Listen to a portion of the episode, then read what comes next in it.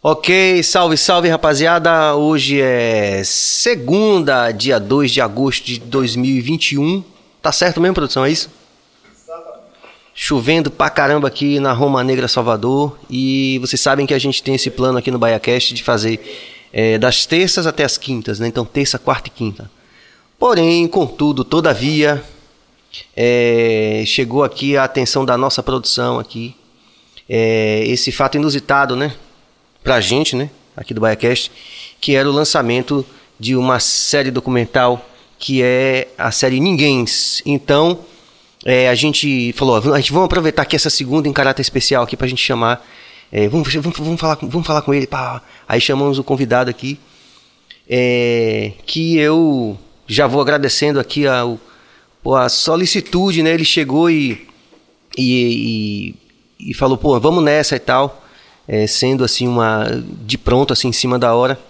Então é, em nome de toda a equipe aqui do Bahia Cast, aqui, que é Walterson Cabeça na equipe técnica, Bill na produção e agitos gerais e bisbilhotices da vida pessoal alheia, e eu no comando aqui, nós temos a honra aqui de dar as boas-vindas a Bruno Mazzi. E aí? Beleza, galera.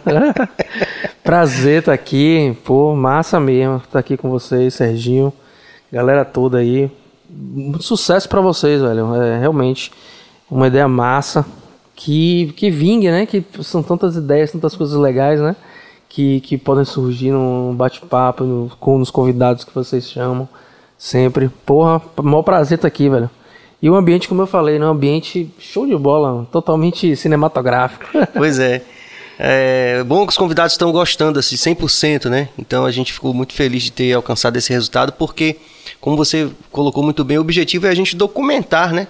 um pouco dessa história, assim, de tanta gente interessante, né, que a gente pôde interagir ao longo desses anos todos. Digo, todos nós aqui da equipe, né? Então todo mundo conhece muita gente. Amigos, inclusive, né? É, Quer dizer, a gente, tá, gente tá aqui nesse, nesse momento recuperando aqui uma, uma, uma longa relação é, profissional e também de amizade, pelo menos as poucas vezes que a gente se viu, não foram tantas, mas a gente sempre sempre estava feliz de estar junto e tudo. Então, Bruno, eu queria que você começasse é, contando um pouco, recontando um pouco dessa nossa história, não só da nossa história em conjunto, mas da sua história, Bruno Masi, com a arte antes de Bruno diretor da obra Ninguém. Aí a gente daqui a pouco chega no. Certo. É, bom, acho que é, é legal começar naqueles tempos, né? Dos tempos dos, dos idos 2000, assim. É, pelo menos pra gente, né? Superfly, acho que o Adão é mais antigo. mas, um pouquinho, é e mais, é, como eu estava falando para vocês, muito mais sólido. É, a, a, obra de vocês é incrível, é muito. É, já é enraizada na nossa sociedade, a sociedade baiana, a obra do Adão. Isso é lindo de se ver. Isso a gente comprova, inclusive, na série, né? que a gente, a gente chega lá. É, então, em 99, mais ou menos, surgiu essa brincadeira. Surgiu mais como uma brincadeira mesmo, né, velho? De. de de ter uma banda e tal, e, e tava surgindo no cenário brasileiro várias bandas de reggae e de rock, assim. Foi um fenômeno que começou, né? É, é, o Rapa, o Charlie Brown Jr., é, é, o Raimundos, a galera do Nat Roots também, aí todo mundo, né? Que começou naquela, naquela vibe ali. J Quest, Skunk, nossa, quantas tinham, né? Então tinha uma uma vibração assim no ar, né, de rock and roll. Lá nos Estados Unidos estava rolando o, o grunge já há um tempo. Então, o Chili Peppers estavam lançando discos lindos como sempre, né? Aí a gente, porra, velho, é, eu encontrei com o Rick, que é um. Até hoje, um grande brother meu, tá morando no Havaí, pegando onda, fazendo shape e tal. Competentíssimo, é, um cara que. É, Rick, Rick é uma grande, porra, grande personalidade. E aí a gente ficou muito amigo nessa onda de procurar ter uma banda, de tocar junto e tal. E aí, velho, foi interessante que a gente conheceu um cara chamado Tiago Fernandes, que o sonho dele. Olha que viagem o sonho dele era ser empresário de uma banda de rock. A, a viagem dele era essa. E nessa época eu já queria fazer audiovisual mesmo, né? Eu já já tava já tinha ido para o Canadá, já tinha estudado audiovisual. Eu estava formando em direito aqui, minha formação aqui. Mas eu não queria ser advogado, velho. É, o sistema já era bruto demais, assim. Eu chegava lá no fórum via que o sistema era muito bruto. Não tava muito afim. Mas você já tinha voltado do Canadá com essa formação em audiovisual. Já. Fala um pouco disso. Já. Eu, eu, eu, tranquei minha faculdade e fui pro Canadá. É, passei mais ou menos uns 10 meses lá. E, e, estudei audiovisual lá numa, numa escola. Não fui assim muito planejado. Eu queria estudar, mas não era uma coisa tipo, ah, vou para essa escola, vou fazer isso. Sabe? Eu fui lá mesmo que eu fui me ajeitando. Exatamente, hein? Isso foi em 96, velho. Eu sou velho. E o, onde no Canadá? Foi em Montreal. Montreal. É, cidade linda, negócio encantador, assim. Muito legal. Aí eu, eu tive um professor lá que, porra, me falava muito sobre fotografia cinematográfica. Ele sempre me. E, e não era digital ainda, era filme, né? Era filme. Analógico. Era, era analógico. Aí ele me levava para os laboratórios e, porra, me explicava ISO, é, velocidade, é, sabe esse tipo de coisa, assim, abertura do diafragma, compensação entre um e outro, o que é que gera na imagem. Foi ele que me explicou essa onda toda, assim, né? No início. É, eu já voltei maravilhado, assim, com essa parada. Só que Salvador ainda era distante, velho. Isso, né? Trabalhar com cinema, trabalhar com negócio de publicidade e tal. Cheguei a estagiar na Truque, na casa do Rio Vermelho e tal. Mas era estranho ainda. E, e porra, o gap, o gap, o era, gap era estranho. Aí nessa época, é... nessa época foi essa, esse lance aí do, do, do, de minha amizade com o Rick. E a gente tocando, aí surgiu o Thiago Fernandes e falou: oh, velho, vamos montar uma, uma, banda, vamos fazer uma porra aí. Aí a gente, ei, vamos nessa. Vamos fazer o quê? Bora, bora, porra. No mínimo a gente se diverte come água, faz uns shows aí, porra. Massa.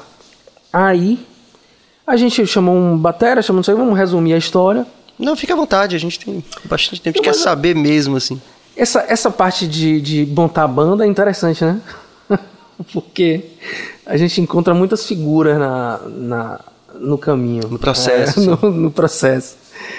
Mas eis que a gente chegou Adriano Paternostro e chegamos a Jão que era um cara que tocava forró. Já era novinho na época, usava calça para dentro, ele era todo mauricinho. A namorada dele tinha bordado uma toalha Jão, assim, para ele, né? A galera pirava. a gente... E ele todo engenheiro, tá, assim. Aí, só que ele tocava pra caralho bateria forró. E assim, porra, velho, se você toca bem forró, se você toca bem os ritmos nordestinos, se você toca bem o... Entendeu? Se você hum. tem uma pegada, meu irmão, de foder você vai tocar rock and roll, você vai tocar bem, assim, entendeu? E aí ele era um cara bacana, um cara de foder, tipo, pô, vamos, vamos fazer uma banda aqui. A gente começou a produzir algumas coisas e tal, assim, de cover. Fizemos uma primeira é, temporada no motel, no Hotel Baia Atlântico, ali na... Ah, sim. Que foi muito é legal. Que Kelps, não era um negócio... Kelps, Kelps, Kelps. Fizemos é, uma. Desenterrado. É, é. Fizemos uma temporada ali, é, é muito legal assim pra gente, porque a galera, na época, a gente viu que tava querendo curtir é, outros sons, sabe? Tava realmente querendo curtir outros sons. Era como se tivesse se libertado assim de uma, de uma prisão que eu não sei qual era, porque a de hoje é o sertanejo e o funk. é sério. Né? Isso é sério, assim, eu acho que. Fica à vontade.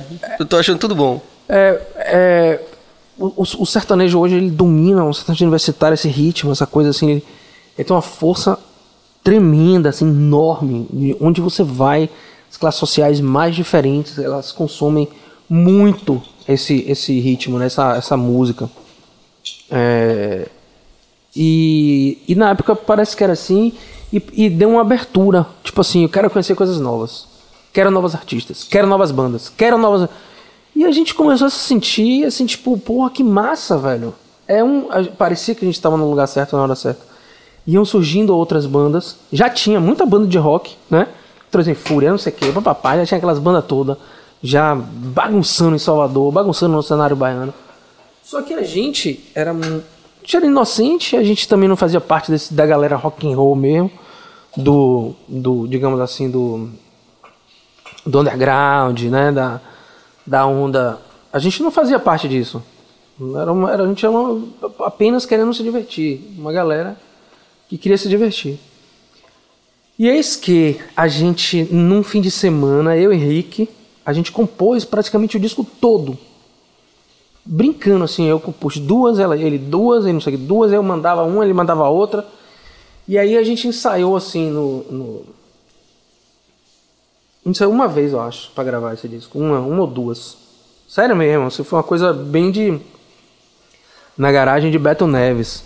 A gente comprou no, os nossos shows o computador, primeiro o 486 de Beto Neves, Ih, que é, ganhou Grammy, ganhou Grammy já com, com, com Ivete Sangalo, hoje eu moro em São Paulo, com, né, é uma referência em termos de som, Beto Neves. E, e ele, digamos assim, primeiro o computador dele, mão na massa, tal, foi com a Superfly na garagem dele na Federação, que hoje tem um estúdio lá, é, e a gente, a gente gravou aquilo assim de uma forma muito despretensiosa. Eu acho que, eu acho que foi isso que também fez a diferença. É, a partir do momento que entra uma certa pretensão, sabe? En- Entra um- uma viagem assim, tipo. Ah, eu quero ganhar dinheiro, vou ser famoso, vou isso, vou aquilo. Aí é, pode não acontecer e ser muito frustrante. Como depois gera uma frustração porque você fica viciado em algumas coisas, né? Sim, na coisa do, É, do glamour, Isso. dessa dinâmica de show e tal. Porra, é, é, dinâmica de show, é, é, Viajar pra cima e pra baixo, Viajar. os fãs. as meninas, Sim, entendeu? A sim. facilidade com que Sim, porra, claro. você tinha relação com, com mulheres diferentes de todos os. os- os- Sim. E, e, assim, é, gente famosa e interessante que você Sim. quer conhecer, por exemplo, eu conheci Caetano Veloso, entendeu?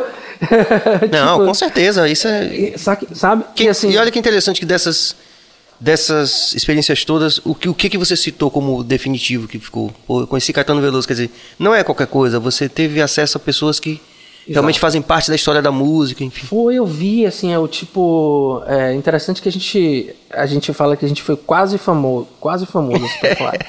foi quase famoso. Sim. A gente chegou a ser aqui em, em- em- em Salvador, aqui na Bahia, né? Bastante atuante, principalmente na, na galera adolescente, galera teenager de escola. Porque a gente fez um trabalho também, né? Não era só a, tocar. A gente fez um trabalho, a gente foi nas escolas, a gente tocava nos recreios, a gente montava. A gente pedia autorização mesmo, ia lá e montava a batera, uma bum bum uma batera e tocava por menino velho. A galera pirava, sabe assim, tipo, uá! Você falou uma coisa no, no, no começo que eu acho que é interessante a gente é, reforçar aqui pra rapaziada que tá. Porque muita gente conhece a nossa história, mas às vezes não conhece tudo. Então você tá falando coisas aí que, que a gente, sua visão dos bastidores, do que aconteceu do, do. Não do lado que o fã vê as coisas, né? Isso. Assim, você falou uma coisa interessante, a coisa do, do, do primeiro computador e tal. E eu lembro que Cabeça teve experiência com Salomão de gravar o primeiro, o primeiro álbum da Diamba no Cakewalk, não foi, Cabeça? O primeiro de todos softwares de áudio. Quer dizer, se você olhar hoje, assim, você fala assim... Será? Será... Salomão que eles gravaram. É, exatamente. saiu muito então, quer dizer, tinha, também. tinha. É isso que eu quero perguntar pra você, na sua opinião. Tinha um, um movimento alternativo, porque a música baiana era ainda hegemônica no país. Sim, né? sim, sim, sim. É, Como. como indústria. Isso. Mas tinha um alternativo também que, Porra. que, era, que era justamente esse mongoió que você está falando aí. É. Né? Tinha, o que, que- tinha uma alternativa. Salvador tinha uma alternativa. Era um, foi um momento que o alternativo tinha muita coisa acontecendo. Tinha muita coisa acontecendo. E eu acho que. Penélope, eh, Lampirônicos, É. eh, Dois Sapos e Meio. É, Tinha tinha. Né? Muita, muita, o muita. garage rock acontecendo ali. Garage Rock, tinha uns, uns eventos da, da, da TV Bahia também que eles faziam, que era Rádio Bazar. Aí tinha, tinha muita coisa rolando. E o interessante é que o legal, inclusive, é que a gente tocava, Superfly tocava com uma banda de reggae, Superfly tocava com uma banda de pagode, a Superfly tocava com uma banda de samba, com Salsa Litro, com, com, com Faustão, entendeu? Era sempre duas, três bandas diferentes, de ritmos completamente diferentes. E a galera curtia Tudo. assim, Tava tipo, acontecendo uma coisa realmente Tava uma impressionante. Hoje em dia, para não ser aquele velho chato, hoje em dia eu vejo muita coisa interessante também rolando, viu, velho? Assim, uma galera nova, hum, assim, ouvi algumas coisas, não saberia dizer agora, porque foi no Festival da Educadora, eu ouvi algumas músicas, é, ouvi som, ouvi algumas coisas na, na, na TV que tem aqueles experimente, tinha uma banda baiana tocando, uma menina com um cara na guitarra, espetacular, achei, achei muito interessante, sabe? Ou seja, tem coisas rolando, é, mas assim, é, é difícil, velho, você se manter, você, todo artista quer, quer viver da sua arte, todo artista quer receber uma grana em troca do que ele está fazendo, entendeu? E, e assim, é, isso é muito ingrato, isso é muito fodido, assim, foda disso acontecer. Na nossa época ali no, na parada ainda rolava, era impressionante que a Bahia criou um mercado tão forte ali mesmo, a gente era valorizado aqui dentro, a gente era super valorizado aqui dentro. Superfly, Diamba, Mosaia, Adão. Sentia um Toda essa- mercado organizado. Tinha, tinha, a galera curtia, assim. Eu me lembro que. que é, é, como você estava falando no. Ele estava falando no lançamento do disco da Superfly. Hum. A gente, a gente lançou. A gente. Foi um disco independente, né? Então a gente mandou imprimir. É, foi 5 mil cópias, eu acho. Uma coisa assim. E a gente vendeu, assim, essas 5 mil cópias em muito rápido, assim, assim, muito, muito rápido. E eu- a surpresa foi chegar no, no, no show de lançamento desse disco e, e ter diversas músicas que eu não, não cantava, a galera que cantava, assim, todo mundo cantava as músicas todas e tal.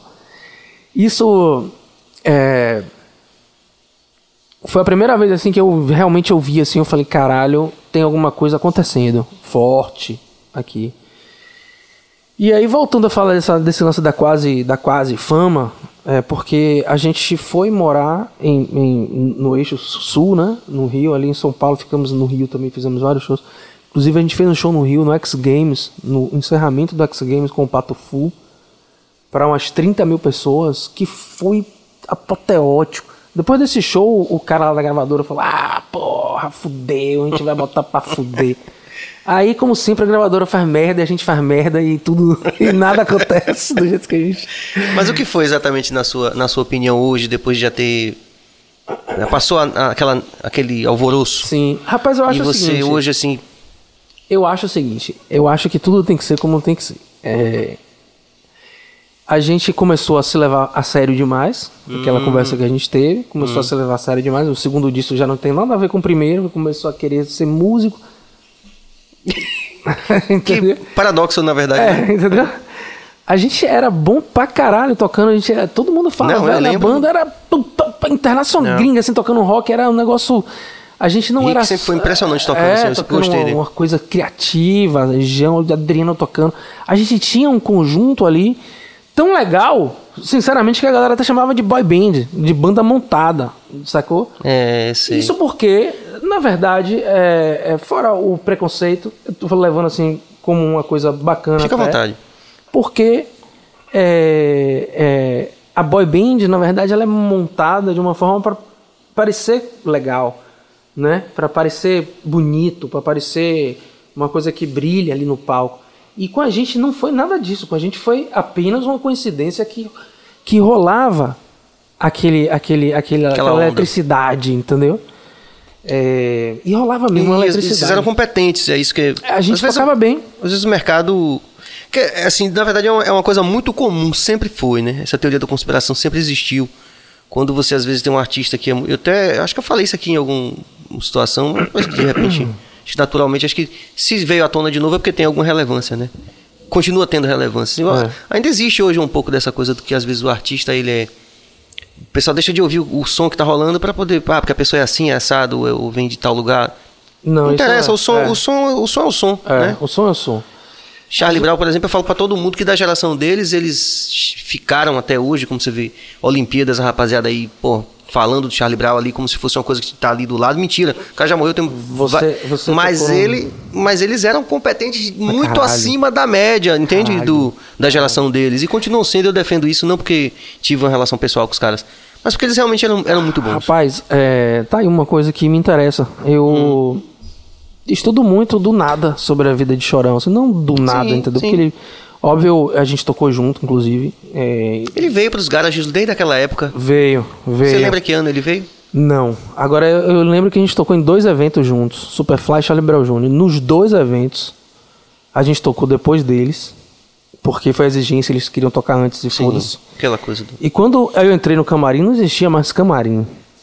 Eu nunca vi algo parecido. Tudo destruído, de banheiro, a mesa, a água, tudo destruído. Sabe aquele lance de rockstar? Até que caiu, demorou pra cair minha ficha a primeira vez, que eu nunca tinha visto. Já entrei no camarim de gente pra caralho. Hum. Nunca tinha visto, brother. Assim, uma parada. E a, e a gente dividiu o camarim, sacou? Então foi uma estrutura meio que montada assim. E aí, quando eu entrei, man, não tinha nada. Negócio- Era, intenso em todos os sentidos o processo deles. Então, é isso. Eu fiquei muito Foi chocado com a morte de Chorão, brother. Muito chocado. Porque é, nós estávamos, inclusive, na MTV, é, na festa da MTV, é, no ano de 2000, 2001, quando eles ganharam com Nadando com os Tubarões, alguma coisa assim, um desses discos. O Rubão, uma porra dessa que eles ganharam. Rubão, Rubão, não, nada. E, e eu olhei pra Chorão, me lembro que a gente se bateu assim e tal.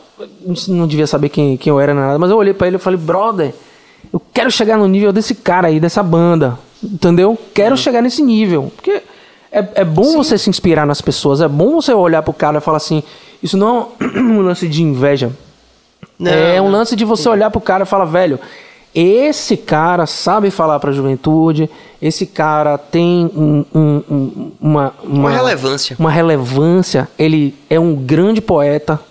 Ele dizia que, que não fazia po- poesia, poesia o caralho, uma porra dessa sua música. Mas não, ele era um grande poeta, um poeta pra juventude. Ele falava a linguagem dos anos 90, dos anos 2000. Era ele, sacou? E. E esse cara se E perdeu. a banda, brother. do mesmo jeito que vocês. E eu conheci Era todo mundo da assustador. galera porque era, era, era, era foda porque eu gravei Trilhos Fortes, que foi uma parada depois da Superfly. Sim. Lá em São Paulo eu gravei com é, Rick Bonadil, Rodrigo Castanho. Mesma galera. Hum. Tadeu Patola gravou é, um negócio de guitarra pra mim. Gravei com o Paulinho Anhaia, que era o técnico, que gravou todos os discos do Charlie Brown Jr., Uhum. junto com essa galera. É, então foi, de certa forma, de fo- forma foi muito próximo, assim. Uhum. Da gente também, em algum sentido. É, né? E, e isso me chocou pra caralho. Dizer assim, velho, o cara tinha tudo, o cara tinha uma vida incrível, o cara tinha um- o dom, né? O dom. O cara tinha o dom e ele simplesmente se perdeu, se perdeu. E isso me interessou de, de, de- de pensar por que, que ele, ele chegou nisso aí, entendeu? E assim, é, é muito forte. Quem, quem já teve banda, quem já teve em cima de um palco e, e, e já sentiu aquela vibração da galera vibrando junto com você, aquela música. Essa adrenalina é inesquecível, ela é viciante, ela é. Sabe? Ela é estrondosa. E, e, que- portanto, perigosa. perigosíssima. E eu acho que foi por isso, também voltando à pergunta, que a Superfly acabou. Sim. Porque eu já não tava Depois já bem- do. Vocês lan- lançaram o primeiro? O, e o segundo. O segundo, segundo? praticamente ninguém conhece, foi um disco totalmente diferente do primeiro. Sim. Aí, obviamente, eu já estava morando em São... A gente já estava morando em São Paulo, definitivamente, como banda. Começamos a... Aí Rick se estranhou totalmente comigo. A gente se estranhou pra caralho. E ele falou, tô fora da banda. E aí entrou Marcelo Jesuíno, que era um cara que não tinha nada a ver. Um super guitarrista. Hoje ele é um ultra mega do jazz, um cara assim foda, lá em São Paulo. Mas assim, banda não é isso, entendeu, Rei? É. Banda é aquele cara que fala, dê um sal aí! Sabe? E é, banda é isso, Rei, sacou? É, sem dúvida. sem dúvida. E aí que a gente, a gente se separou, a gente foi para São Paulo. Aí quando eu fui para São Paulo, com essa galera, a gente começou a fazer uns shows estranhíssimos. Estranhíssimos. Assim, não, não... Como assim? Rapaz, a gente Conta fez, por assim. exemplo, um show no, a gente fez um show com Cascadura na na, na, Angé- na Angélica, na Avenida Angélica. Angélica não, na Augusta. Lá embaixo mesmo, na Augusta, tinha três pessoas no bar, sacou? Bêbadas, e a galera bêbada e Bilefê, brother, caiu em cima da bateria, depois ele caiu em cima do baixo, depois ele caiu em cima da guitarra e acabou o show. Três músicas, sacou? então a gente começou a repetir, assim, uns shows assim que não levavam a gente pra um, um lugar legal. Uhum. E só fazer o ressalvo, o Cascadura é uma das melhores bandas de rock que a Ah. galera que, que já foi produzida, viu, aqui Sem no dúvida. E, e uma história que também merece ser contada de forma mais adequada. né? É. Junto com todo esse cenário que você acabou passando aí, É. né? Essa turma toda aí, porque. É porque a gente era rock and roll também, né? A Sim. gente era e estava lá em São Paulo. E quando você tá na, na, digamos assim, na lama, você se mela mesmo, você não Claro. pilha, vamos nessa. Aí eu comecei a fazer esses shows, eu falei, ó, velho, é melhor aproveitar melhor meu tempo. Aí voltei a estudar cinema, estudei com Fátima, Fátima Toledo. Aí realmente eu me internei lá no estúdio dela, estudei pra caralho interpretação pra cinema, os, os- o método que ela usa, né, como ela chama de método. Lançou uma série de exercícios né, sensoriais, eu estudei essas paradas, estudei. Fui assistente dela do- de, de, de uma galera lá dentro do estúdio em alguns filmes, preparação para longa-metragem. E aí eu vi, eu comecei a ver realmente é, esse lance de atuação para cinema muito forte e tal, e comecei a fazer trilha sonora lá em Sampa. Estudava muito Aikido também, treinava, eu adoro Aikido, adoro arte marcial e treinei muito lá com os senseis de lá que são maravilhosos em São Paulo. Ficou morando lá? Fiquei morando um tempão e, e- e meio que vivendo a minha. Aí montamos o Dendê Experience, que é um- uma parada muito do caralho. Aí foi eu, Kes, o Adriano e uma galera de lá de Sampa. A gente pegou um lugar que, por sinal, agora foi vendido, não sei porquê, mas alguma coisa financeira. É o Centro Cultural Rio Verde, na Vila, na Vila Mari- Madalena. E é um lugar lindo. E a gente transformava o lugar numa, digamos assim, uma festa baiana, uma Dendê Experience. A gente pegava uma baiana de Acarajé, que mora lá, uma pessoa maravilhosa, também esqueci o nome dela agora. Ela cozinhava assim todos os quitutes, a gente apontava tudo, sacou? E fazia um repertório baiano, mas um repertório baiano mais psicodélico. A gente tinha umas coisas. A gente fazia transa de Caetano, umas coisas mais lá do B de Gil, sacou? Legal. Aquela coisa toda. é, é, é, fazia novos baianos. Como diz, o, Isso, como diz lá o Tom Tavares, né? Outros baianos, né? Outros Quer baianos. dizer, uma, É. uma parte dessa narrativa também que acabou sendo talvez é, ofuscada pela, pela música, pelo axé, Sim, é. coisas mais interessantes também. assim. É, é porque é muito rica a nossa música, né, Sim, velho? sem dúvida. É muito, muito variada, muito rica. Então, a gente consegue botar de Edson Gomes Adão Negro, é, é, a Luiz Caldas, Sim. a Gilberto Gil, Caetano Veloso. Aí você consegue. E já mais moderno, Baiana System e Uhum. etc, etc, né? Afrocidade e, e outras bandas que estão rolando aí forte num cenário, uma galera... A Tocha também. A tocha, né? É, esses movimentos, assim, né, velho? Que, que é o que joga a coisa pra frente, né? O que movimenta na- a, a parada. E aí, Aí você é, ficou um tempo fazendo isso lá. eu fiquei um tempão fazendo isso lá. Com, E, e ao mesmo tempo que você se dedicava, acho que de forma assim primordial ao cinema, a sua experiência lá com o cinema, seu, seu exercício profissional com o cinema. Era, era a principal coisa, e trilha, né? Sim. E trilha sonora, que a gente ganhava uma graninha fazendo trilha, uma graninha massa. Porque eu tinha um contato com uma produtora que fazia as trilhas da Globo. Eram as trilhas de, tipo, Dia da Mulher, Dia do... Dia Internacional de não sei o que lá. Aí, Paraná, várias dessas que tem trilha, né? Ah, e elas, eles pagam, pagam super pouco, né? Mas como a gente fazia muito, então é, era bacana. E, e era gostoso de fazer, porque era é música, né? Então a gente tá sempre tá trabalhando ali com o que a gente estava gostando de fazer e, e ainda tá E no fazendo mercado. bem, né? Conhecendo Fazendo aquilo que a bem. gente está fazendo, né? Mas meu barato realmente era estar ali no estúdio, ajudando Fátima, fazendo, fazendo a preparação ali do, do- dos atores. E essa época eu era casado, casado. Eu tinha uma. uma a gente morava junto, né? A gente Sim. não era casado, casado, mas a gente morava junto. Mas já tava se separando hum, depois de alguns anos. E aí eu falei, porra, velho, eu, eu tô cansado de Sampa. É muito desgastante também. Você não, não vê o horizonte. Eu adoro o mar, velho, adoro a praia tal, porra. Vou me separar, voltar e recomeçar minha vida, né? Porque recomeçar, eu sou ex-Superfly, é assim, Sim. entendeu? E aí, a geração passou e aí você não, entendeu? É, esse momento da, da minha vida foi um momento interessante, brother, que, que acho que foi o momento que eu mais tive que me renovar. Porque, de fato, eu deixei. Até meus DVDs, deixei tudo lá em São Paulo. Assim, minhas, meus lances todos, eu falei. Meus panos de prato todos, eu falei, quer saber? Sábado de manhã, um sábado de manhã, eu falei, ó, quer saber? meu? Vou me picar essa porra. Aí me piquei. E aí. É... Claro que teve, né, uma. Ainda uma. Um desligamento da cidade, né, e tal, aquela coisa.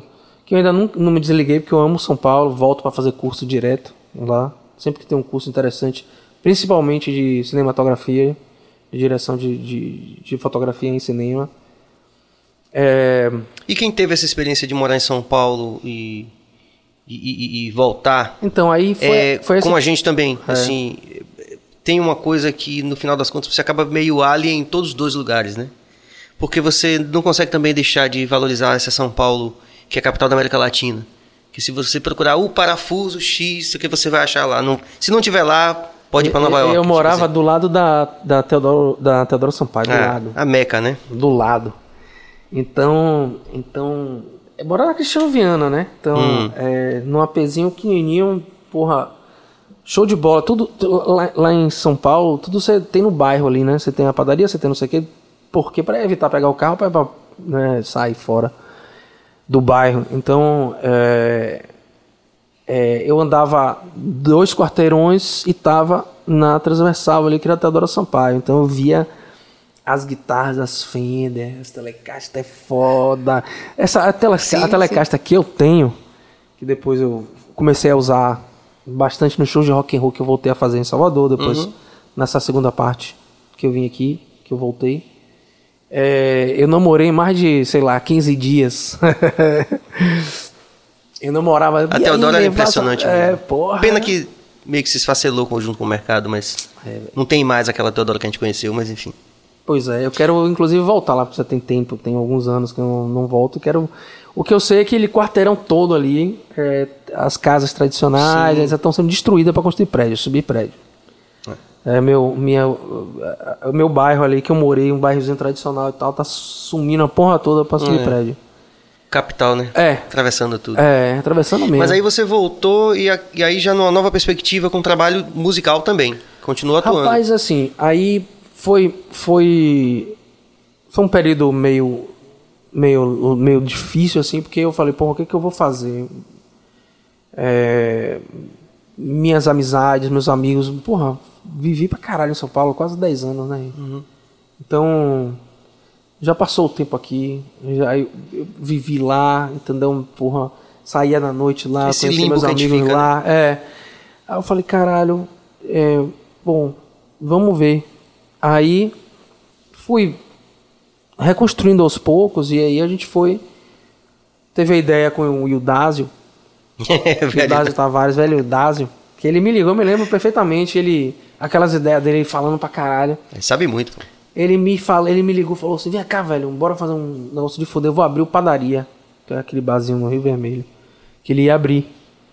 Falei, vou abrir o padaria. Você não topa de fazer a sexta-feira lá, não, brother? Rock and roll. Falei, porra, meu, eu topo. Topo. Vou ver aí o que, é que rola. E aí, é, montei junto com Robson Cunha, batera Hum.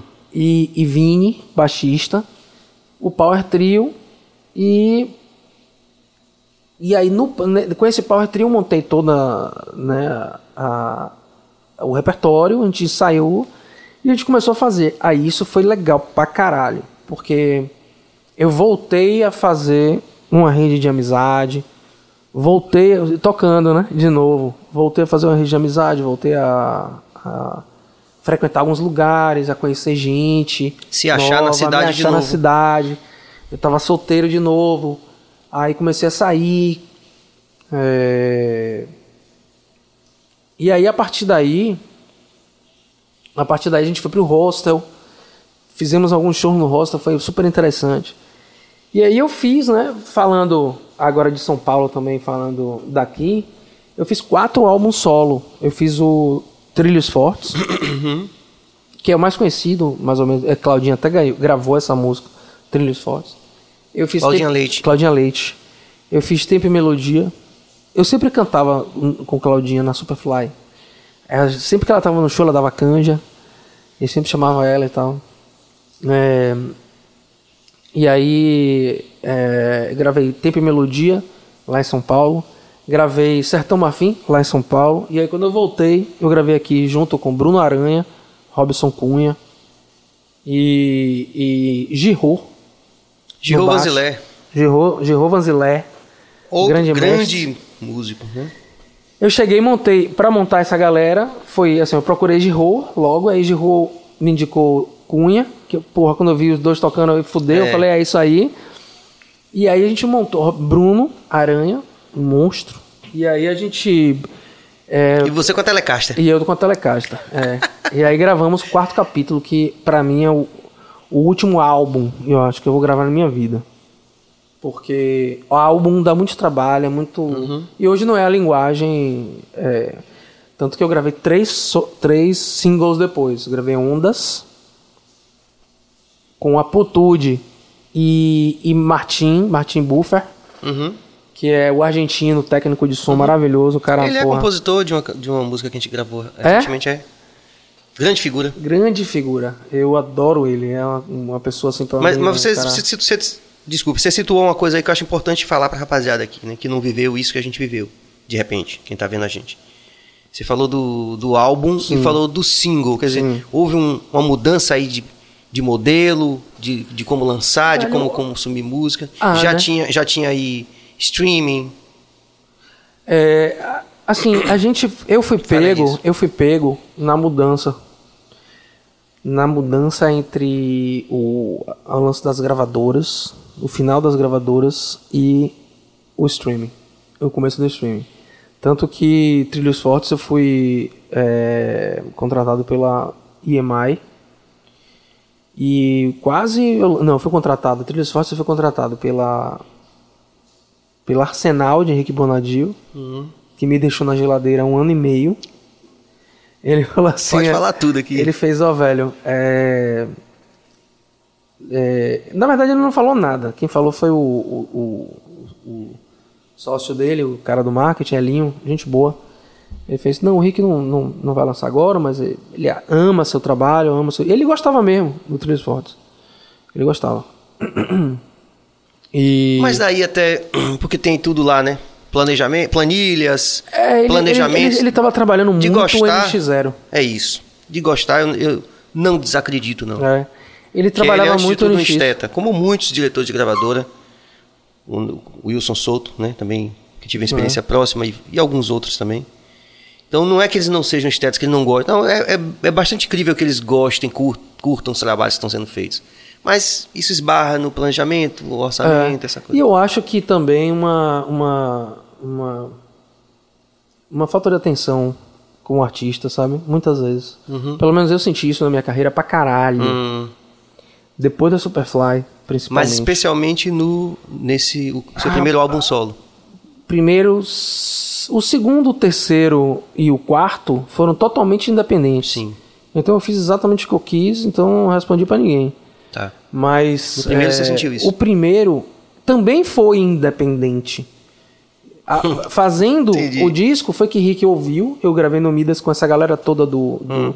que gravou Charlie Brown. É, gravei lá, o disco todo. E gravando o disco foi que é, Rick descia pra ouvir. E ele desceu pra ouvir e gostava, gostava, falava comigo, pô. E ele tudo assim, né? Tá. vou contratar. Fala baixo assim, vou contratar.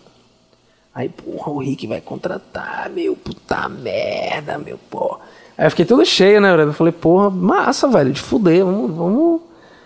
Aí se passou uma semana, duas semanas, três semanas, quatro semanas, um ano, um Hum, ano e meio. assim. Eu falei, porra, brother. Agora você não acha assim que os- todos os artistas que passaram por essa experiência em alguma medida têm uma história dessa pra contar? Porque realmente essa relação com a gravadora sempre é. Rapaz, esse tipo de, de coisa com a emoção, né? Você fala assim, pô, vai acontecer e depois não. Em alguma medida, acho que todo mundo passa um pouco por isso, não? Por isso, velho, que eu acho é, que você você ser profissional da música hoje em dia é, é, é, é próximo da su- do surrealismo, entendeu?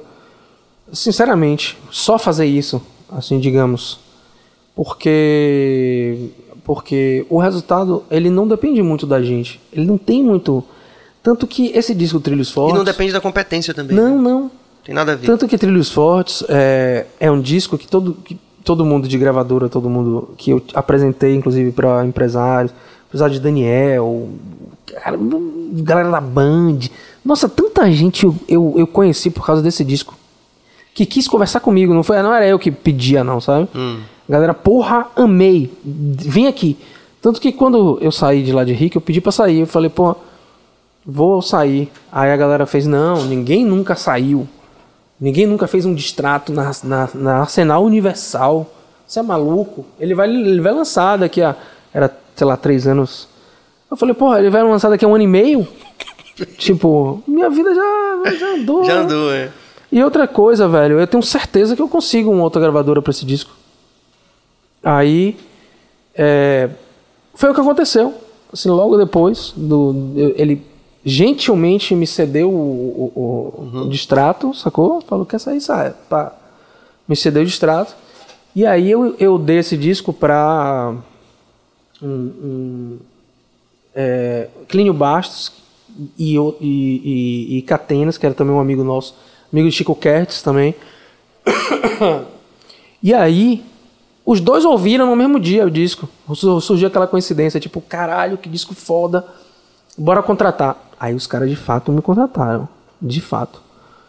Mainar, o presidente da gravação. É isso que eu digo. Assim, tipo. Se você, se você quer alguma coisa, não é só um artista, não é só com artista, não é só com qualquer coisa na vida.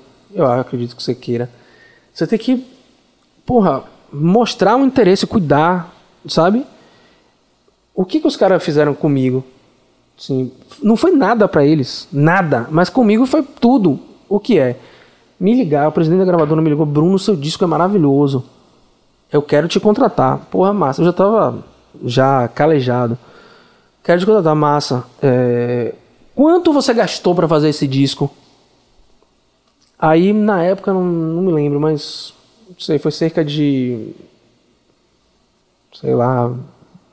20 mil reais. Eu vendi meu carro. Me lembro que eu tinha uma picape. Eu vendi a picape e, com esse dinheiro, eu falei: Você quer saber? Em São Paulo eu ando no metrô, eu ando a pé. eu não ando de, de carro. Vendi a- o carro e falei assim: Ó, é uma parada que vai ficar pra sempre, meu disco. Entendeu? E essa picape não, não, não vai, entendeu? Tipo, foda-se. Vendi, peguei essa grana e falei: Olha, velho, foi tanto. Aí ele falou: Então eu vou depositar na sua conta. Eu me lembro que ele depositou 10 mil a mais. Ele, ele falou: Eu vou depo- depositar na sua conta amanhã, tal valor. Tudo bem? Eu falei: Tá, tá ótimo, pra mim tá beleza, entendeu? Aí ele foi lá, assinamos o contrato, ele depositou a grana. Falei: Beleza, começa a trabalhar. Uma semana depois ele foi demitido, acusado de estar roubando a gravadora, isso aqui, tal, tal, tal, tal. Aí, enfim, não trabalhou o disco. O outro presidente que entrou não quis lançar o disco. E aí foi mais uma porrada. Sempre assim, né? Pá, pá, pá. É, fiz os dois discos solo. Quando eu cheguei aqui, eu fiz o quarto disco solo. Isso assim, velho, trabalhando com os caras, eu pagava muito pouco pros músicos, muito pouco pros técnicos. Como é que a galera fazia? Todo mundo comprava o trabalho, todo mundo gostava. Sim. Ah, porra, gosto O que é algo importante, né? É. Que às vezes você pode estar dentro de uma estrutura, tipo assim, você tem toda a grana pra pagar os caras, os caras estão fazendo, tipo, friamente, tipo, não se envolvem com aquilo. Pois é. Eu Acho que é muito mais verdadeiro. Pois acho, é, né? pois é. É bem mais. Bem Quem mais viveu isso roots. sabe, acho que sabe é, disso. É bem mais roots. E aí. é, eu fiz o quarto capítulo, foi num, nesse período muito louco. E aí, quando eu voltei para cá, surgiu uma coisa muito interessante aqui em Salvador, que um, um escritor de teatro é, que eu já tinha conhecido através de Fernando Guerreiro, que eu, eu tive uma amizade com Guerreiro quando eu voltei, porque Guerreiro queria fazer um musical. E aí ele, ele me viu cantando, ou me ouviu cantando, alguma coisa assim desse tipo. Hum. E aí ele me perguntou, velho, você já fez um musical? Eu falei, pô, eu quero fazer pra caralho um musical e tal. Aí ele fez assim, pô, vamos montar uma parada? Pá, eu falei, embora. Eu falei, com quem? Ele fez, já sei. Com Iacossi e Ana Mameto. Aí chamamos Iacossi e Ana Mameto. Aí tá aí uma parada que nunca saiu do, do, do da, de projeto e que pode ser um negócio lindo e, e, e Guerreiro não, não, não levou à frente por várias questões, né? Eu tô ocupado com as porra dele e tal. Não levou à frente, mas o que foi que a gente montou? A gente montou um repertório lindo falando de amor. Eu, eu e Ana cantando e a Costa no piano, só. Só. Isso ia ser um espetáculo pequeno. A gente, a gente mesmo atuando, cantando e tal. Só que acabou que não rolou. E aí eu recebi um convite para fazer parte de um outro musical que, que putz, velho, isso foi uma experiência, uma das melhores experiências de minha vida, vou dizer. Que foi Toda Forma de Amor. Um documentário que fala sobre a, a- a- os anos 80. E um documentário, não, um, um musical, fala sobre os anos 80. E e todas as músicas, aquela- aquelas músicas dos anos 80, Hit, é, é, Cazuza, Kid de Abelha, Chiclete com Banana, nos anos 80 e tal. E o cara construiu um roteiro de dois irmãos que perderam os pais e que se viam meio perdidos nas ruas da Bahia, junto com os amigos, moravam num puto apartamento que os pais deixaram pra eles, na Barra, nos anos 80. E aí é, rolava uma história, um musical. E era do caralho, velho. Assim, era um negócio Aí assim, esse fez, Esse, esse- esse eu fiz. Esse eu fiz, é. Toda forma de amor, a gente ficou em cartaz há algum tempo aqui. O lance que eu sinto também é, aqui em Salvador é foda porque são poucas coisas que mantém, né? É, aí tem que pensar que É, é talvez esse, esse gap aí de ter morado num lugar onde as coisas. Se mantém mais. Né? Se mantém mais. 80% do mercado fonográfico de qualquer estilo tá naquela cidade, né? Então tem que lidar com esse tipo de de ressaca quando a gente retorna. né? É, velho, eu fiquei. Eu fiquei super. é, Eu me lembro que, que, que um, dos, um dos dias mais legais, assim, que eu, que eu me lembro, assim, de, de realização artística, digamos assim, Sim. foi quando a gente fez a estreia dessa peça no teatro lotado. Que, que foi a primeira vez que eu atuei e cantei ao mesmo tempo, né? Porque é um musical, um musical difícil, longo, é, mas que eu achava lindo. Eu achava. Eu de fato me emocionava fazendo a parada, sacou?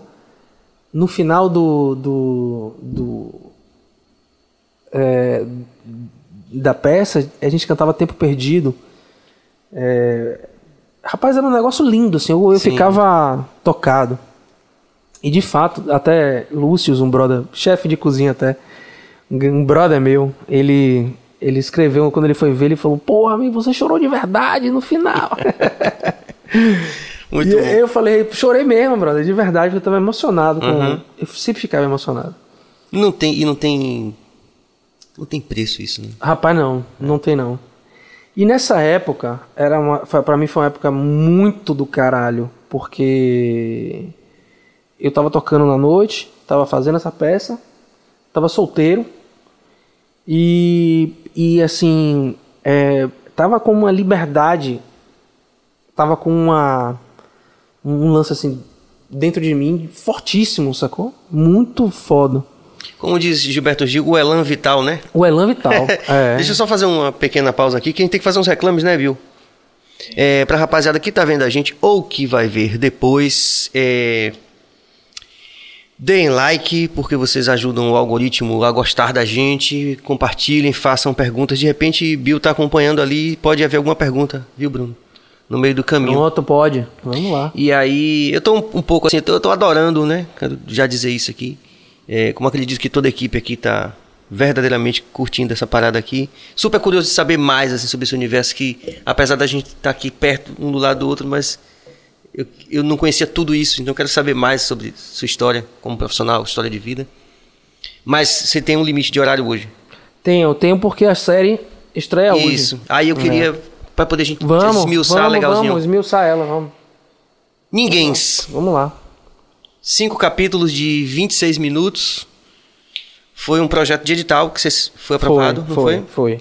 Conta isso, história. Foi. É, tudo nasceu de um encontro nosso, meu, de minha esposa Thaís, que é produtora executiva e roteirista. E é, atriz também. Atriz também. Sim. É. Eu acho ela uma excelente atriz. Eu fico dizendo pra ela, rapaz, você é boa demais. A gente tá fazendo um, um, um filme, um longa. E que agora que eu vi prime a primeira parte, como a gente o copião, uhum. não é copião mais, mas eu vi a primeira parte editada toda assim e eu falei, uau, você tá melhor do que eu pensava mesmo, assim, você tá... e dentro de casa essa relação, né, de ao mesmo tempo vocês são profissionais da mesma área, assim, É, às vezes estressa, é, mas, mas enfim. Mas certamente tem um crivo ali massa que você chega em casa e fala, pô, e como é que foi e tal. Tem, tem, tem esse norte, né? Tem, tem. E a gente, a gente é, viu uma palestra de Neri, de Dr. Antônio Neri. Sim. É, que mexeu, eu, eu, posso falar mais por, por mim, né? Vamos, mexeu muito comigo porque é, ele falava sobre a dor de você ser humano, sobre a questão do, do, do uso e do abuso da, da, de uma substância psicoativa, porque o ser humano acha um certo conforto é, em desligar um pouco, em se desligar um pouco dessa sensação de que ele é mortal, de que ele sofre ameaça social, de que ele vai sofrer uma doença, ou de que ou nada, ou até uma ameaça ilusória. Uma entendeu? questão existencial, existencial, né? Lidar com a questão é, existencial. É, é, uma coisa bem, entendeu? Interna mesmo. E. E eu fiquei pensando nisso, e ele falou uma coisa interessante também. Ele falou, rapaz, é, na palestra, né, você vê, eu não vou nunca botar os pés no, na arena Itaipava. Aí eu falei, mas por quê? Eu pensando ali, você já viu, velho, um negócio de esporte, de futebol que influencia os, os meninos, influencia é, é, é, tanta gente e tal. Tem nome de cerveja, velho, do, de álcool, que é a pior das drogas. Ele acha né, o hum. álcool terrível. Não só ele, como a maioria dos especialistas e a galera que a gente entrevistou, inclusive os usuários, né? O álcool está sempre envolvido, velho.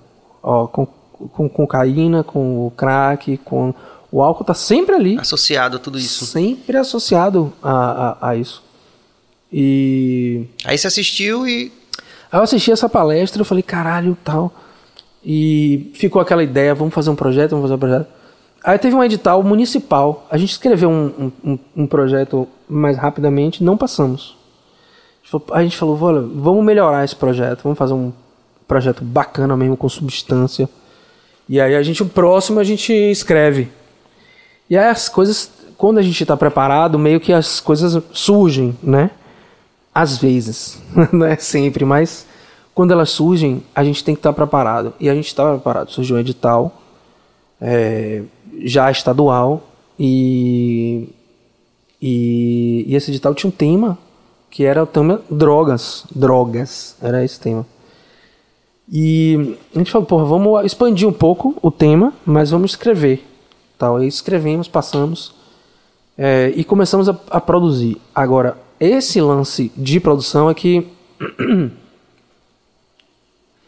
tem um universo muito grande para ser explorado, né? É, é, eu acho que algumas coisas podem ser ditas dessa forma. Trabalhamos redução de danos, estudo, vem, vimos redução de danos, é, é procuramos saber o que é redução de danos.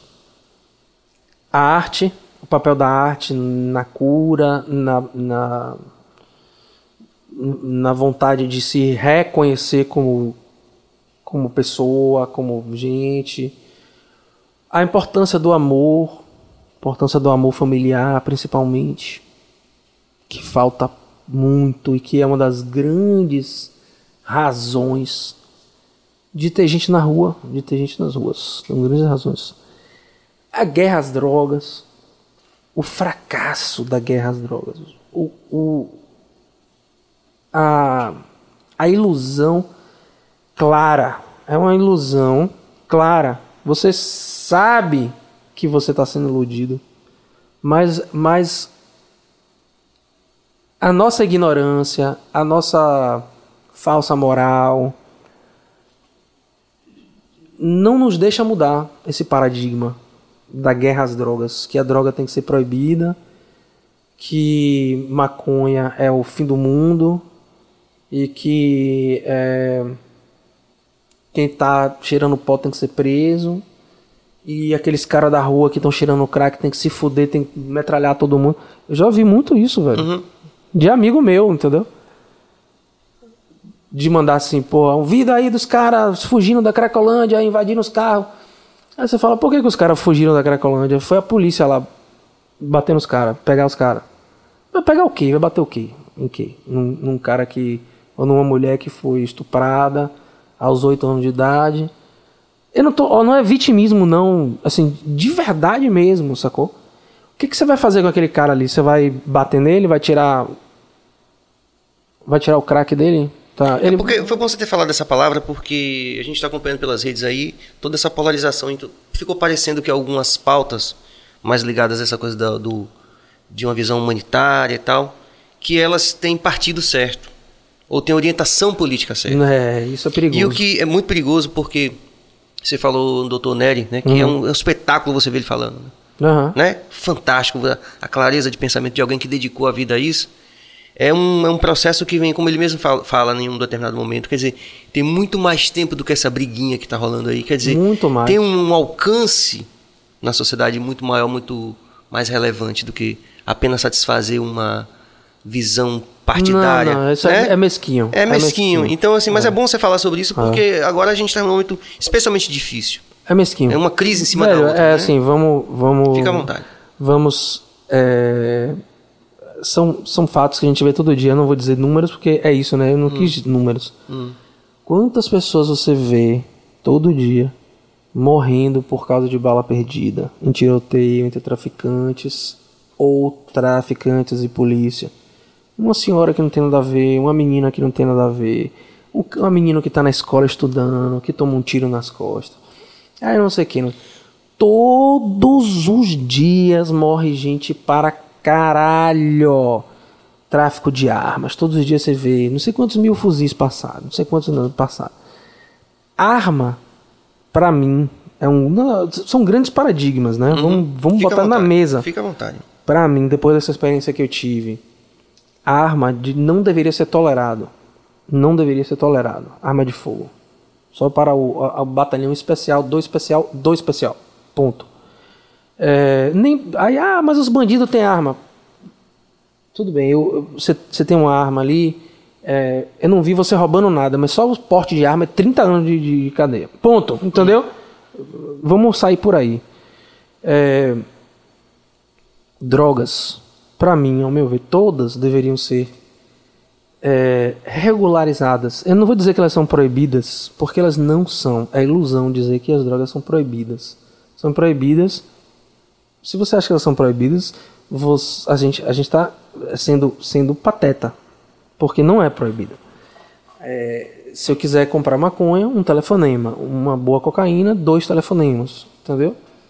Então, é, não é proibido. Ah, mas você está falando isso, meu seu filho nunca foi viciado, então por isso que você, meu filho foi viciado e por isso que você está tá falando que não deve ser proibido. Poxa, se seu filho foi viciado e era proibido, como foi que ele conseguiu? Tipo, entendeu? É uma, é uma informação que não bate. Ou seja, ao meu ver, o Estado deveria lucrar com isso, o Estado deveria fornecer um serviço social Como a redução de danos. como redução mais- de danos, como que isso é feito pelos usuários. A redução de danos não é criada pelo Estado nem pelos é, pelos especialistas. Foi criado pelos usuários. É, é, Nery, inclusive, fala isso num documentário. Em Amsterdã, os usuários de seringa. E Fátima, que é a nossa pri- pri- principal personagem hoje, ela foi a primeira redutora de danos no Brasil é, por amor Porque ela falava eu fazia por amor, não fazia por outra coisa não. Eu sabia que era o certo a se fazer, entendeu? Uhum. Aí você fala, ah, você está é, fazendo apologia. Não, muito Tá pelo contrário. caralho, é, né? puta que pariu, são muitos argumentos contrários.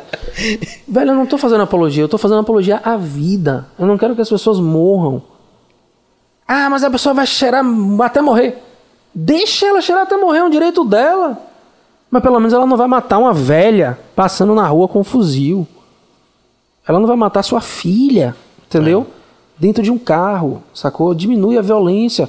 Ah, eu quero Eu, comprar. inclusive, passei recentemente, né? Alguém, alguém diz lá, ah, mas você tá falando isso porque você nunca teve uma arma apontada na sua cabeça. Aí eu posto o vídeo, tem que postar de novo. Foi pro Datena, inclusive. Foi mesmo? Foi. Meu Deus O do cara céu. botou uma na minha cabeça. E depois eu fui Puta reconhecer o menino pariu. que tinha a idade da minha filha. Aí você vê o desnível de tudo. Como é que esse menino vai viver numa sociedade desigual como a nossa? Aí, Pois é, Você é do mimimi, aquela coisa. Aí já tá. pois é. Mas aí, desse momento que você assistiu a série, aí você passou no edital.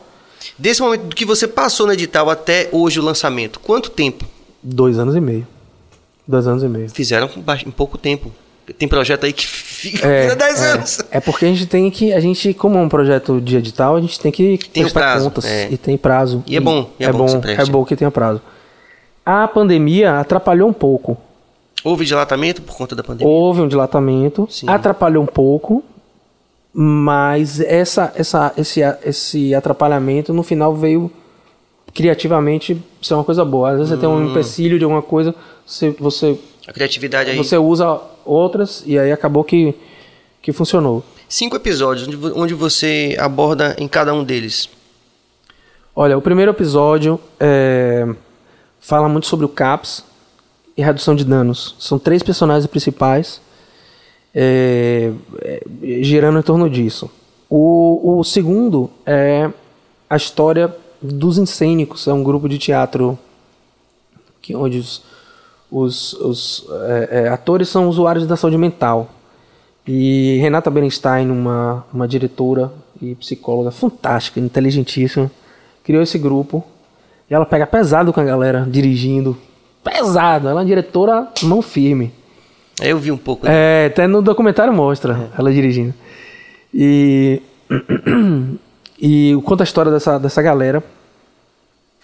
O, o terceiro é a Trindade, é a igreja da Trindade com o irmão Henrique. Fantástico, tem que ir lá. É, é, aquilo ali é muito, muito legal, interessante. É, e o Levanta Te Anda. E o, o quarto é um, é um episódio muito artístico. Eu pego os vários artistas de rua, né, alguns artistas de rua, e eles se, se mostram pra gente, mostram a, arte deles e mostram a alma deles pra gente, abrindo ali. É, e o quinto episódio é Sheila Maloca, que é uma personagem fortíssima fortíssima. É minha, minha, eu digo assim, eu tenho um contato com ela forte até hoje. Encontrei com ela essa semana. É, por causa até de Mário Lúcio, do filho dela, Sim, o bebê. né, o neném, que a gente sempre tá, tá levando coisa pra ele e tal, e visitando. E, e Maria Lúcia, que é a grande personalidade do movimento da população de rua. Aí vem assim. Por que que. é, por que que a gente se meteu nisso? É, por esse questionamento todo que eu te falei, né? Inclusive também trazendo a abordagem do álcool, como eu falei. É, sempre fui muito curioso. A abordagem da cannabis, por que, que a cannabis até hoje ela não é regulamentada e legalizada para fins recreativos e medicinais e industriais. Industriais, porque é Mas é imposto, tudo isso, né? tudo, tudo, tudo, tudo. É, e aí que isso volte para a população, né? Como, como, como educação, como saúde de verdade. Não é subir a favela com somente, entendeu? Para pegar traficante e dar tiro. Porra, velho.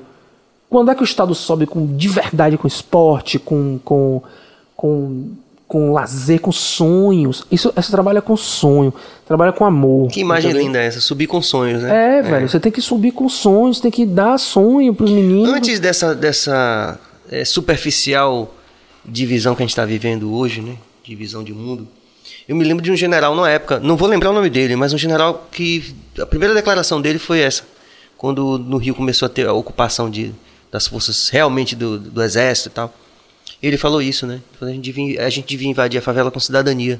Com cidadania. Quer dizer, só que isso significava naquela época, sem essa, esse, essa confusão que a gente está vivendo hoje, significava outra coisa. Hoje, se você disser isso, significa talvez uma filiação a um partido. Pois é, X, não, é... isso é muito chato, é. velho. Isso é muito chato. É... Mas eu me lembro que isso ficou em minha cabeça. É uma ideia muito forte, né? Que essa ideia que você falou, subir com sonhos, né? Porra.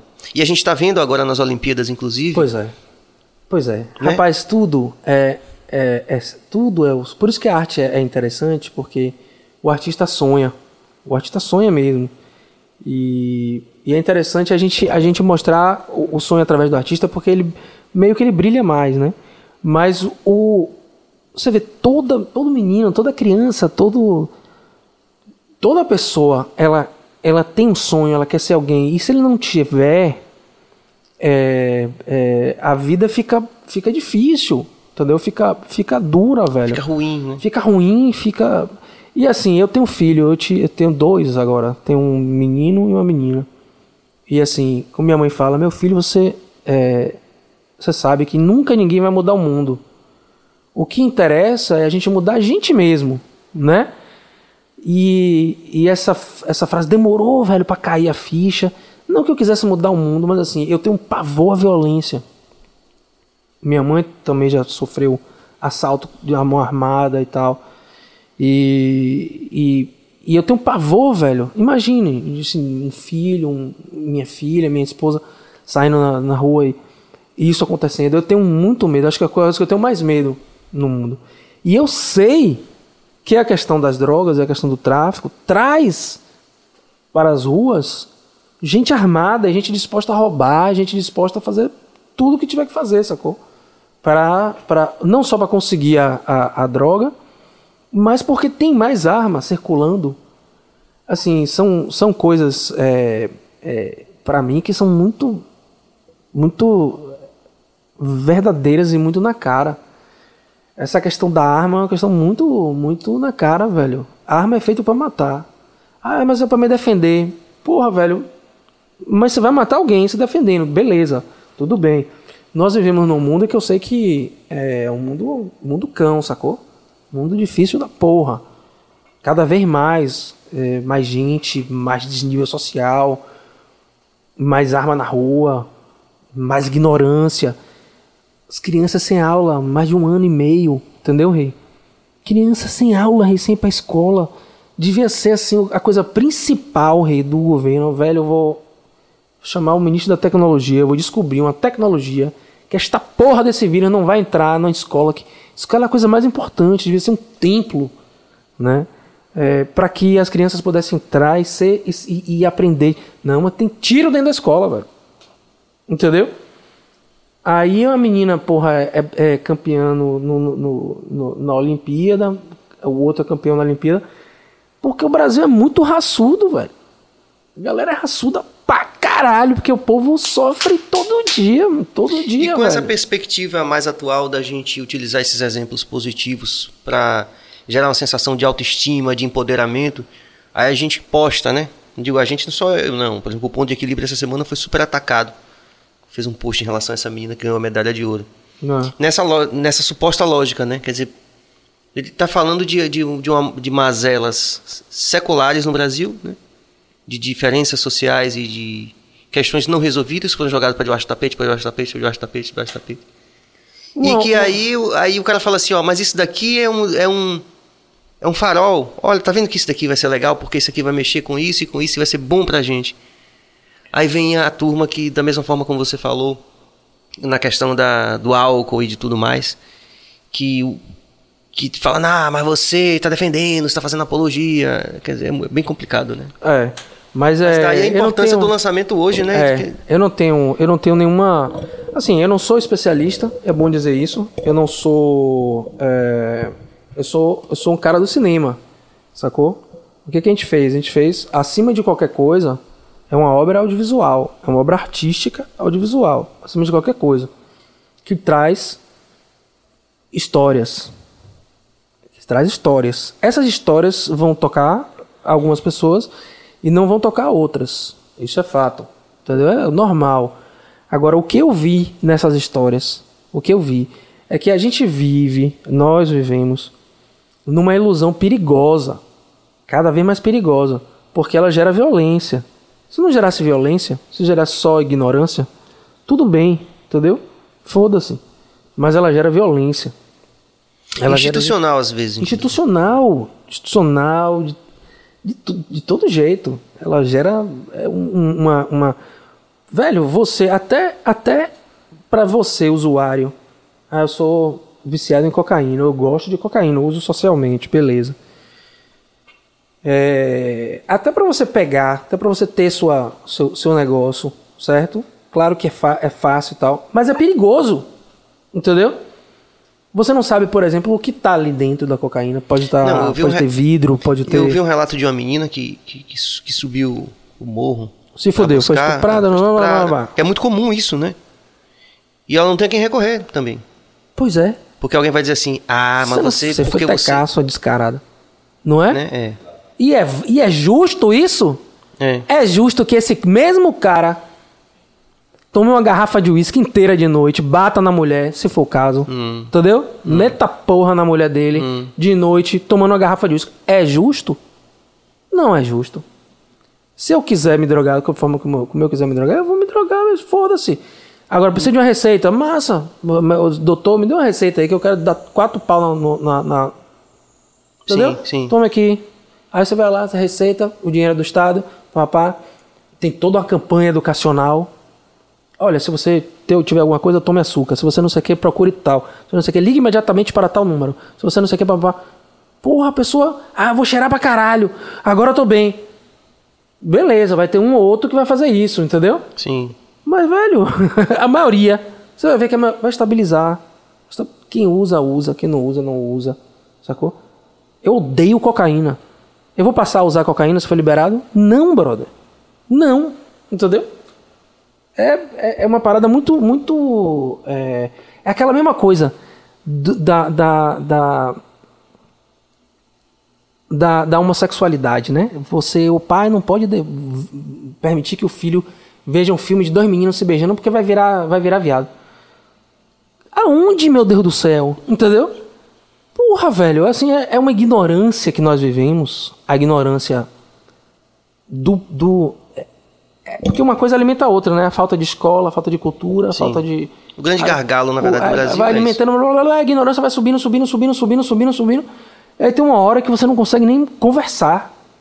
Você fala, não, eu quero liberar maconha. Maconheiro descarado! Outro dia desse, não, um menino bateu sem querer no carro do, do, do cara atrás. Puf, no bairro da Graça, bairro Nobre. Bairro Nobre. Eu tava, eu vi, eu tava andando. O menino saltou do carro. Meu senhor, desculpe. O cara saltou do carro. Seu maconheiro descarado pro menino. Tava fumando maconha. Até eu falei, porra, eu nem senti o barrunfo, nada. o cara, a agressão do cara foi sim, essa, entendeu? É, então, Rei, a gente vive. Vai ver o cara tava alcoolizado. Vai ver o cara tava até é. alcoolizado, ou então, ó. Não, ele tava. Ele, ele que é, xingou é, o menino. Xingando o menino desse jeito. pois é. Como é que nós estamos de tempo aí, gente? A conversa tá tão boa aqui que eu tô, eu tô eu achando. Tenho mais, eu tenho mais 10 minutinhos aqui. Uma hora e 15. Tem, tem, ó, ó, o áudio. O áudio. E o áudio falhou. Deixa eu ver. Voltou? Voltou. Voltou Pronto. Tem uns 10 minutinhos ainda? Tenho, tenho. Pô, Bruno, você tem que prometer a gente que você vai voltar, velho. Porque vou a, voltar, gente ficou, a gente ficou com gosto de quero mais. Eu, eu, eu queria falar da equipe, né? A gente estava falando Pronto, fa falei é... tudo que você gostaria que as pessoas soubessem sobre a estreia hoje. Como é que funciona, se vai ser todos os episódios hoje, que dia vai ser. Um episódio por semana. Sim. Tá? É, tem uma reprise na quinta, uma reprise, uma reprise na, na, quarta, uma na quinta e uma no domingo. Aí na próxima segunda estreia outro dois. capítulo, o 2. Certo? E aí assim por diante até o quinto capítulo. É, eu estava falando para vocês que foi um prazer muito grande trabalhar com a equipe que eu trabalhei, que para mim foi a equipe dos sonhos, que pôde trabalhar comigo, né? E que aceitou entrar, entrar nessa empreitada, que que é Thaís, né? Óbvio, minha, minha esposa e produtora e roteirista junto comigo, Rickson Bala, que é meu braço direito, meu brodaço, que foi microfonista e som direto, né, de todo o filme, junto comigo. E basicamente era eu e ele que ia pra rua. Eu e ele. Isso é uma coisa interessante de se falar. Eu usei uma Alpha S7 II, uma Sony, para quem gosta de câmera, é uma câmera pequena, uma mirrorless, é uma pequena, né? É, e só dessa forma, eu e ele, a gente conseguia entrar nesses lugares. Por, por algumas razões. É, alguns lugares, por causa do tráfico, eles não deixavam subir mesmo. Bala, uma vez, ele não, os caras não deixaram subir com o microfone ligado. É, só foi meio que ligando no meio, assim, os caras, ah, faz. Aí a gente tava com hum. duas senhoras acompanhando a gente. É, essa foi a história de Valmiro, e vai ser hoje. É, enfim, foi, uma, foi uma, uma, um processo de guerrilha na captação das imagens, certo? Bem sucedido, diga-se de passagem. Obrigado, obrigado. foi, mas foi realmente uma operação de guerrilha. A gente foi pra rua, teve que ir pra rua. É, uma, é um documentário de rua, se você não for pra rua, meu amigo, você vai fazer um documentário de ar-condicionado, esqueça, né? Você tem que cair para dentro.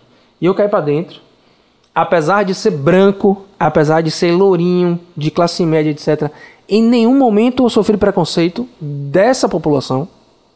Nenhum momento. É bom você falar sobre isso. Nenhum momento. Eles foram, ah, você, sei lá, vamos ver, burguês, sei lá. Porque podia acontecer. Não vai saber de minha vida. Não, não em nenhum momento.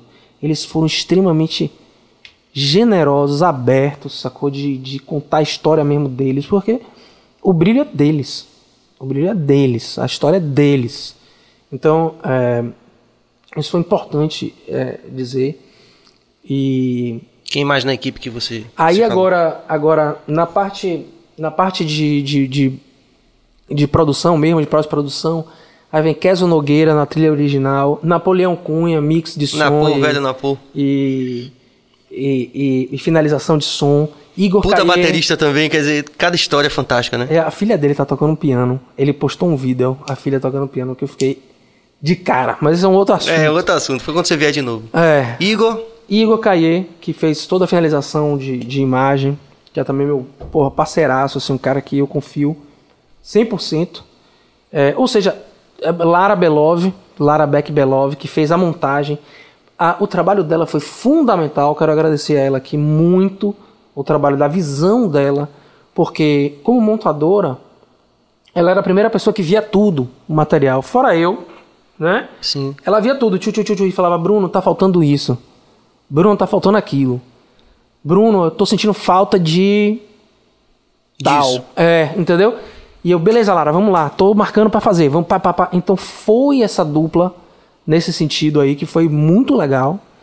Sempre com Thaís direcionando o que poderia ser, o que poderia ser para ela, né?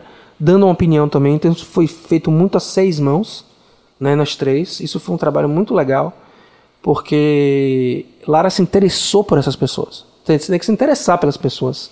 Você é. tem que querer saber da vida delas para você ouvir todo o material bruto. Porque a gente filma, sei lá, dez vezes mais do Você me lembra aquela aquela cineasta que fez a Pílula Vermelha? Que ela fala exatamente disso, que ela captou as imagens e meio que ela era super feminista. E, e quando viu os caras de desenvolvimento masculino, não ouviu realmente quando estava filmando. Ela ouviu quando estava fazendo a edição e a montagem. Uhum. Quer dizer, um processo que realmente tem um seu lugar.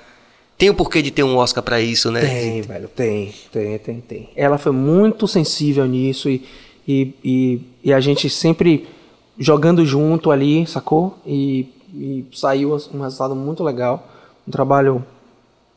Foi um trabalho duro, porque Maria de Fátima morreu logo depois das filmagens. Valmiro, esse personagem de hoje, a gente ligou para Meire, que é a, a, a mãe dele, né? É, para ele assistir, etc. Que o sonho dele era ver a vida dele passando na televisão. Faleceu. É, Maria Lúcia, que foi a pessoa que ia ser a pessoa condutora, também faleceu. Ou seja, para você ver a vulnerabilidade dessas pessoas. Então, é, foi, um, foi um trabalho de, de muito amor, um trabalho duro também, mas um trabalho que a gente, todos nós da equipe, eu acho que a gente está muito orgulhoso de ter feito, porque pode gerar um pensamento legal uma reverberação legal na, na sociedade. Meu irmão, você está de parabéns. É, eu pude ter acesso à série em primeira mão, né? Fazendo lá a pós-produção lá da acessibilidade e toda a nossa equipe ficou realmente muito tocada, porque tudo é isso que você falou é verdade. Espero que as pessoas curtam. É, porque de qualquer forma também fica, né? As pessoas podem saber pelo, pelo Bahia Cast, então vão lá procurar depois. É uma série que super vale a pena e a gente fica super feliz na condição de que você volte daqui a algum tempo Pô, vamos bater esse pra gente papo aí, falar mas- das outras coisas. Vamos rapidinho as Perguntas, perguntas. por favor. Como você vê a cena de rock em Salvador e a perspectiva pós-pandemia? E a segunda é, você conhece o trabalho de Edward McCra- Ma- McCray, do Departamento de Antropologia da UFBA? Não, de Edward não, não, não conheço o trabalho dele. Vou procurar saber, deve ter a ver com isso. Deve ter a ver com isso. Que Vou, vou procurar saber. O FIBA, você vai ver no, no- na entrevista hoje, Marco Manso, um filósofo, um Sim, redutor sim. de danos, um cara fantástico. Inclusive, ele fez um documentário sobre redução de danos. Parte desse documentário ele está inserido no nosso documentário. É isso. E, e a cena de rock em Salvador, velho, vou lhe ser sincero mesmo, eu tô por fora. Por, por, por um motivo muito, muito ridículo. Eu tô com dois filhos pequenos. sem tempo, sem tempo, né? Tá Rapaz, tempo. pense no rock and roll que tem lá em casa, velho. Pense.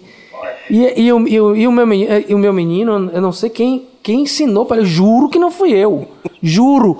Olha, papai, bote raid pra ir para o colégio e para voltar. Todo dia, Rage Against the Machine. Sete e meia da manhã, e ele fala alto! Ele fala assim, alto! eu, Pá! E aí a gente vai ouvindo rede pra escola e volta. Legal. Mas eu espero, eu espero que esteja reaquecendo. Eu não sei se tá uma cena bacana. Eu sei que tem outros ritmos rolando, como a tocha, como é, é, a baiana, a afrocidade e várias outras. Tem, tá rolando. Agora o rock and roll mesmo, eu não sei. Eu, eu tô, tô meio por fora. Mas espero que esteja bem, velho. Bem de saúde. Rock and roll, ele vai ser sempre vivo e marginal. Poucos, poucas vezes nas eras, e eu peguei um pouquinho disso, ele vai ser mainstream. Ele vai ser sempre margem, margem, margem. Acho que o, o papel do rock é isso. Não vai morrer nunca, não vai ficar aí. É. Muito bom. Poxa, eu só posso dizer assim, em nome de toda a equipe, que a gente está muito feliz de você ter atendido o nosso convite aqui. Obrigado, irmão. É, dizer que a gente está super feliz de poder contribuir com esse processo de divulgação dessa obra que é fantástica. E como você falou, vai ficar, porque foi feita com muito amor, com muita verdade. E espero em Deus que não demore da gente ter aqui de novo no BaiaCast. Você, de repente, Prazer, até prazer, tocando meu alguma coisa, né? Tocando alguma. De repente a gente faz um som, é, É, verdade. né? É.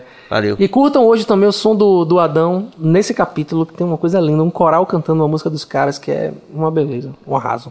Bruno Masi, meu irmão. Deus abençoe. Obrigado, Rei. Valeu. Valeu, rapaziada. Esse foi o Bahia Cast hoje especialmente curto, porque Bruno tá na agenda aí de divulgação do, da obra Ninguém, que tá indo ao ar hoje na TVE.